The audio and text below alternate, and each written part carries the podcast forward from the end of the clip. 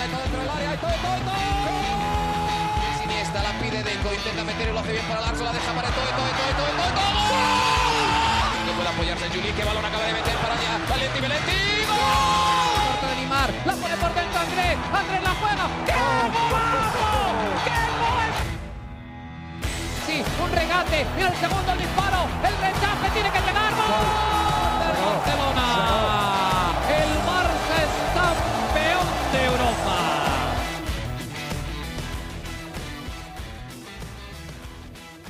Hola amigos de ADN Barça, bienvenidos a otra edición de nuestro podcast. Este episodio justo después del empate a cero entre el Fútbol Club Barcelona y el Cádiz como visitante, el segundo empate consecutivo del Fútbol Club Barcelona en esta liga. Y para hablar de ello, por supuesto, contamos con Mariana Guzmán, pero vamos a hablar primero, Mariana, de la noticia más importante de la semana, que es tu cumpleaños. ¿Cómo estás?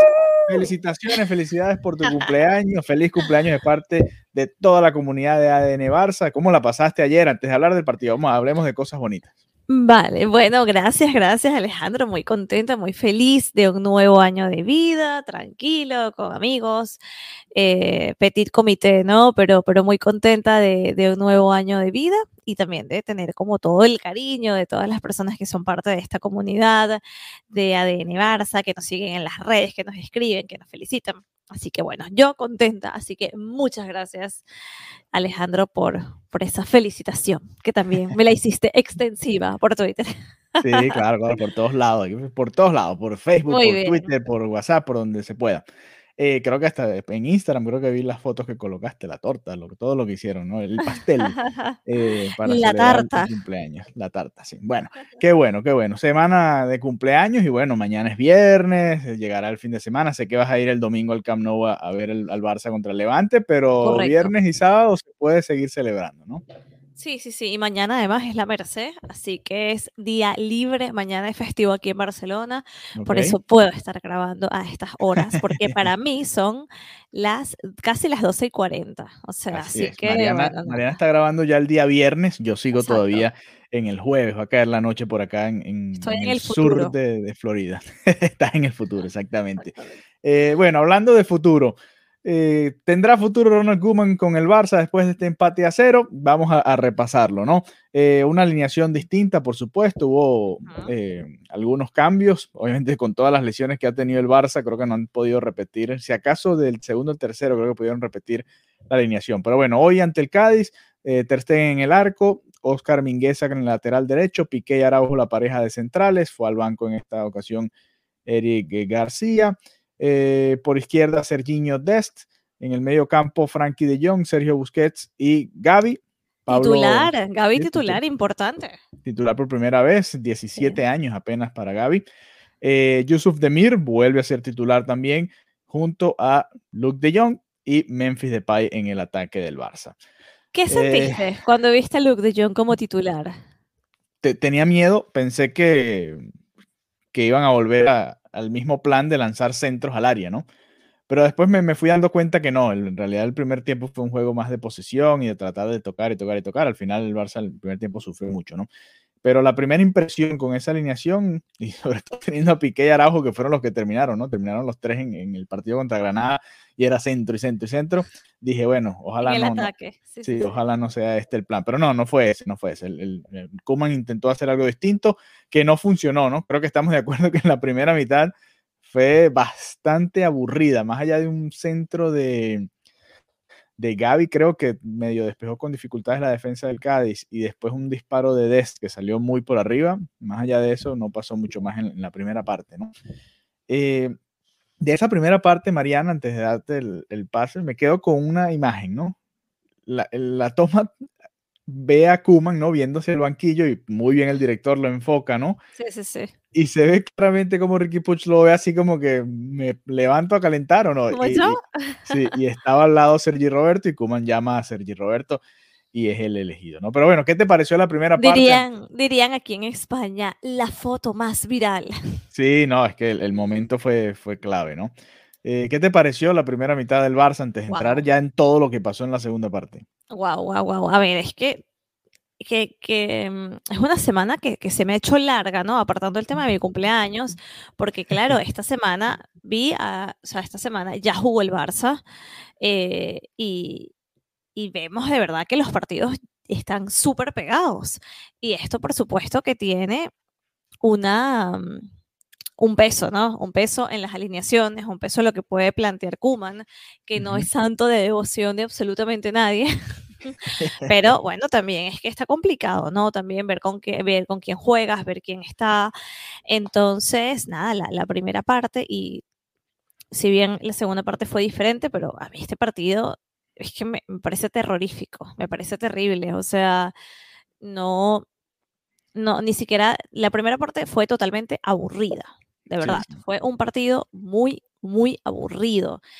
Y, y, pasó lo mismo en el Camp Nou, ¿no? Que la gente se quedaba así como estaban con muchísimas ganas de apoyar a la afición. O sea, la afición estaba con muchas ganas como estamos aquí, estamos para apoyarlos. Pero es que en un punto, de verdad, la gente se aburre. O sea. Sí, es, no, te quedas callado porque es, es, muy lento el juego, ¿no? Es triste, ves, ves a los aficionados que quieren apoyar, que mm, cualquier pase lo celebran, que silban muchísimo cuando el otro equipo toca el balón, pero al final que se te pasa y dices, no puede ser, no puede ser el partido, ¿cuántas horas dura? Ves el marcador. Cuando tú comienzas a ver el marcador es como un malísimo indicador y me pasó, eh, me pasó esta semana y me pasó, me pasó ahora. O sea, era como no sí. puedo creerlo. Ya la segunda parte, ya lo hablaremos, fue, fue diferente, ¿no? Los últimos minutos más que todo, pero no, no, no puedo hablar nada de verdad no, no, tengo como nada positivo que decir. De verdad el Barça llegaba con, bueno, con una rueda de prensa extraña en la que Kuman lee un comunicado en lugar de, de responder las preguntas de los periodistas, eh, con un ambiente enrarecido, se decía que ya estaba tomada la decisión, que cuál era el técnico, que estaban barajando era cuál era el técnico antes de tomar la decisión de, de retirar a Kuman del banquillo del Barça. Extraño el ambiente en el que se llega, ¿no? Y esa primera mitad es todo lo contrario a un equipo rebelde que quiere darle un batacazo al, equipo rival y sacarse ese momento de encima, ¿no? Y ahí es donde me preocupa también un poco los jugadores, ¿no? Obviamente Kuman tiene, tiene la, responsabilidad en parte, pero también en parte los jugadores de un poquito más de, bueno, vamos para adelante, ¿no? Que creo que es lo que le ha faltado en, ciertos momentos. Ya para la segunda parte entra Sergi Roberto eh, y, y, se dan los, los mejores minutos del Barça en esos primeros 15 minutos en los que falla el gol con el arco vacío prácticamente de Pai, a, uh -huh. a pase de, de, Luke de Jong, que creo que fue lo único bueno que hizo en todo el partido. Ese pase cruzado que deja de Pai solo en el arco y de, de Pai falló un gol como los que fallaba Griezmann a comienzo de la temporada pasada, ¿no? Que no hay manera de explicarlo. Simplemente falló el balón y, y, punto, ¿no? Después mete un zurdazo muy bueno que le desma termina rechazando. En, eh, el Barça comenzó mejor la segunda mitad, ¿no? No te dejaba esa sensación de que, bueno, ok, si sigue en este camino, puede mejorar la cosa, ¿no? Sí, o sea, la verdad que el primer tiempo fue malísimo, el segundo tiempo por lo menos sentías que estaban como incorporándose al partido, ¿no? Parece que es una reacción tardía, pero, pero quedan como evidenciadas muchísimas falencias. ¿no? O sea, sí. parece que, que, no hay un, no hay un un entendimiento uniforme de lo que cada quien, de lo que cada jugador debería hacer, de lo que se espera, de que no está muy bien pensado, que no, que no juegan de verdad como, como un equipo y yo creo que eso es la responsabilidad del, del que lleva el timón del barco, ¿no? Sí, sí. Eh, al final, él, él, habla mucho de que, okay, que estos jugadores, que la situación, que las lesiones, y ojo que al final todo lo que él dice tiene una parte de razón, que tú no puedes hablar de que esto es lo que hay, obviamente no, porque al final la parte anímica de los deportistas es súper importante y que tu entrenador se refiera en, esas, en esos términos de ti, no, no te hace tener una mentalidad ganadora ni te hace creerte que tú puedes en efecto ganar. Entonces, las declaraciones son desafortunadas, sin embargo, no, no es mentira. Lo que es inaceptable es que Kuman diga que, bueno, que a lo que aspiran en la liga es unas posiciones, o sea, es una cosa que no es una mentalidad del Barça, que para aquellos que no lo consideran el club más grande del mundo, lógicamente para los cuales sí que lo es, es uno de los clubes más importantes en la élite mundial. Entonces claro, tú no puedes tener un entrenador que perpetúe la idea de que, bueno, esto es lo que hay y con esto hago. No, o sea, porque al final es el Barça y que se analiza individualmente el talento de cada uno de los jugadores, hay material. Entonces también está en ti que puedas sacar como el brillo de estos jugadores. No son como algunos son diamantes en bruto, que lógicamente todavía queda mucho por pulir, pero tampoco puedes lanzarte así como, bueno, como para, para justificar la, la que no funciona. Sí, y, como... y yo creo que le faltó vida al Barça, le faltó vida también en, en el partido que, que, vi esta semana en el Camp Nou, uh -huh. también le faltó vida los primeros minutos. Ahí como al final, en el, el del, del, primer tiempo, es que parecen como incorporarse y, y les cuesta meterse, en, el, meterse en, el, en, la partida, ¿no? Les cuesta llegar y, y salir con esa mentalidad ganadora. Si lógicamente el entrenador no lo tiene, sí. bueno. Eh, bueno, que los jugadores deberían tenerlo de por sí, pero siempre el entrenador te ayuda a, a sacar un poquito más, ¿no? a dar un poquito más de lo es que el tú líder, ¿no? Es el que te sí, guía. En teoría es el líder, claro. Eh, bueno, de hecho, Sergi Roberto y Piqué hicieron alusión a estas palabras, les preguntaron, por supuesto, después en, en el postpartido, y ambos dijeron que no, que estaban en el Barça era para buscar los títulos, no, no para estar tercero, cuarto o entre los diez primeros de la liga, lo que sea que se haya referido Ronald Koeman. Así que obviamente tuvo, tuvo un peso esas palabras. ¿no? Lo, que, Lo que pasa es que luego yo también vi que Piqué decía como que, bueno, sí, dijo eso, pero también habló de que iba a seguir, que íbamos a seguir luchando hasta el final y que cada quien se queda con un titular. ¿no? Claro, Entonces, sí, pero final... es, distinto, es distinto decir, vamos a luchar hasta el final y lo dejas abierto. Ah, esperen un milagro en la Champions. Bueno, no, ya claro, va. No, no, no, no, vamos a trabajar para con lo que tenemos, tratar de contrarrestar al rival que tengamos y ver si podemos ganarla, ¿no? No es que esperen un milagro en la Champions. No, claro, creo es como, que... tú estás ahí para que hagas un trabajo. Claro, claro, claro. No, no, es un milagro. En todo caso, sería crédito tuyo porque lograste sacar de este equipo el máximo y pudiste generar eh, bueno, un mejor juego de lo que se está teniendo, ¿no? Pero bueno, eh, la expulsión de Frankie de Jong. Lamentable, lamentable. Te lo juro que el arbitraje es patético es y que malo. el tema, no, y que el tema del VAR, o sea, a mí me Sí, esta me no entra al VAR, lamentablemente. Pero Deberían entonces, agregarla. Deberían ¿Para agregarla. qué? ¿Para qué Sí, sirve sí. entonces el VAR si cuando tiene que salir, cuando tiene que actuar, no entra en esa acción? No tiene sentido. Bueno, o sea, la por reglamento todavía no, no es, no. Entonces, ¿no? entonces la herramienta no está siendo bien utilizada. O Es sea, ¿de qué, te sirve tener una tec- ¿de qué te sirve tener una tecnología si estás viendo una injusticia o una injusticia no, un error, un error Sí. claro, un error que le puede pasar porque todos somos seres humanos y nos podemos equivocar. Se supone que para esos errores humanos entra la tecnología. Entonces, Correcto. en este supuesto, como no era roja directa, no puede entrar. A mí me parece lamentable. eh, A mí me parece que el VAR aquí en España no funciona. Me parece que no se está haciendo un buen uso de la herramienta y que seguimos viendo cosas patéticas como esta expulsión que no era expulsión de ninguna manera y que dejó al equipo en desventaja. Con, Sí. con un hombre menos y sacaron a De Jong. Entonces, para mí, lamentable, o sea, el tema del arbitraje es que da para una, no sé, da como para una declaración de esas larguísimas, donde, porque es que hay tantos errores, entonces luego Sí. parece que hay un criterio y entonces en un partido aplican un criterio y luego juega otro equipo en la tarde y aplican otro criterio diferente. Entonces ni Ujú. siquiera hay un criterio unificado. Sí. Detestable. el Cambió el partido además, ¿no? Minuto 65, el Barça estaba, como te decía, más allá de que empezando la segunda parte, una muy buena parada de Ter Stegen, el Barça estaba dominando en ese momento y eran los mejores momentos del, del partido para el Barcelona, sin ser tampoco apabullante, ¿no? No es que era una maquinaria, pero estaba eh, teniendo sus mejores minutos y cambió, obviamente cambió toda la dinámica del partido y se convirtió en un ida y vuelta bastante interesante, ¿no? Sí, Los últimos, sí, sí, la última, sobre todo los últimos 15 minutos ambos equipos tuvieron la oportunidad de, llevarse la victoria. Ter Stegen detuvo dos, un mano a mano, eh, después de un error de Ricky Puig, por cierto. Eh, muy buena la tapada de Ter Stegen. Después Piqué habilita a, a Memphis otra vez que termina disparando cruzado. Se, eh, se convirtió en un partido de esos entretenidos, pero casi que nada táctico, ¿no? Era con el corazón a ver quién ganaba el partido y al final se quedó sin goles el encuentro. ¿Cómo queda Ronald Koeman, Mariana? Porque ya parecía semisentenciado. Y, y lo hablábamos. Semi. Bueno, Semi, yo digo semi porque tiene que tomar la decisión el hombre más importante, ¿no? Que es el presidente. Sí, sí, Pero lo hablábamos antes de esta serie de tres partidos, ¿no? Decíamos, viene el Granada, Cádiz y Levante, son tres partidos que se deben ganar y que si no se ganan los tres, probablemente salga Kuman. Ya se han empatado dos de esos tres.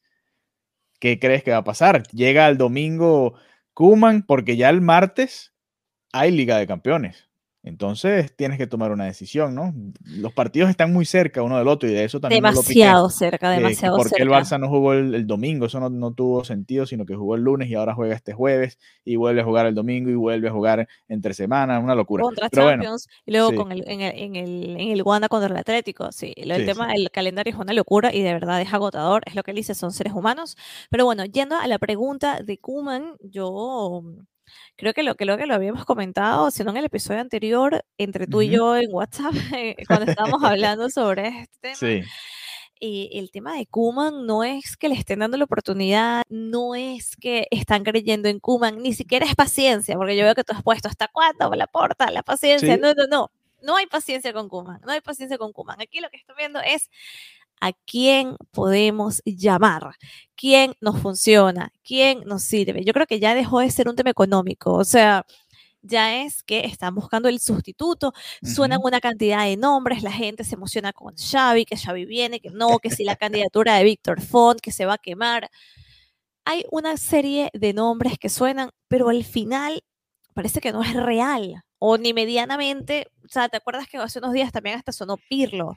Sí, sí, no, ya, ya descartaron a Pirlo. Pero es que totalmente, pero totalmente descartados. también son, son eh, como nombres que comienzan. También, sí, sí, empiezan a lanzar nombres a lo loco también. Exacto, son nombres que comienzan a sonar sin ton ni son, sin ningún sentido, sin. Te dices, pero ¿de dónde sale esto? Sí, a ver si pegan alguna, ¿no? Sí, sí, sí, vamos, vamos a nombrar a todos los yo Lo dije, yo lo dije. Exacto. Y, y para mí, esta situación es que, es que ya tiene semanas desde las declaraciones desafortunadas. Bueno, yo digo declaraciones desafortunadas y tengo que ser más específica porque Kuman tiene más de una semana declarando una cosa peor que la Barbaridades, sí. Claro, más el documental, más todo. O sea, es que eh, yo pienso que a nivel de resultados, y, la declaración de Kuman, de estos videos, de, Kuman, perdón, de la porta, estos videitos que hace post partido. No, es terrible. Hoy, le toca hacer otro, porque yo dije, después, después de cada resultado de este, el hombre va a hacer un video, imagínate, se va a convertir en youtuber. La porta, el youtuber. imagínate. Y lo peor es que en el último video decía como que ya sabemos qué es lo que hay que hacer. Y todos Y lo haremos. Todos entendimos lo que quiso decir Joan Laporta. Entonces, nada, él está buscando la manera, él está buscando la manera, Alejandro. Y, y, tú me dirás, bueno, pero llega al banquillo. Bueno, el banquillo ya sabemos que no llega por la roja a este próximo, a, este, a este próximo partido pero es que esto es un reloj, no es un tic-tac, tic-tac, tic-tac, que está en contra de Kuman y en lo que se pueda, en lo que se encuentra el sustituto, en lo que se negocia, en lo que sea, porque tampoco puedes irte con cualquiera, ¿no? Piensa que la persona que venga después de Kuman tiene que venir con unas sensaciones positivas, con una capacidad de liderazgo, con una capacidad de entender. el resto de la temporada en teoría, ¿no? Exactamente, con una capacidad de entender el ADN Barça y con una capacidad de dar la cara por el equipo. Entonces no puedes meter a cualquiera, porque este que meta la puerta es el entrenador de la Porta. O sea, por aquí tenemos la, el salvoconducto de que Kuman es el entrenador de Bartomeu que destruyó económicamente al club, pero la persona que entra ahora no puede ser un fallo. Entonces, no es fácil, no es fácil deshacerse tan, tan rápido de, de No es fácil, pero en mi opinión, por ejemplo, si tú dejas a Kuman viene esta serie de partidos y, a ver, negociaciones pueden durar dos, tres semanas, es normal, ¿no? Quizás en el verano te lo tomas más con calma y bueno, sí, vamos a tomar, vamos a revisar aquí, pero si el Barça pierde o empata o quizás gana el domingo contra el Levante, pero entre semana se complica con el Benfica, después contra el Valencia, el Atlético de Madrid y el Clásico, ya prácticamente te despides de la liga, ¿no?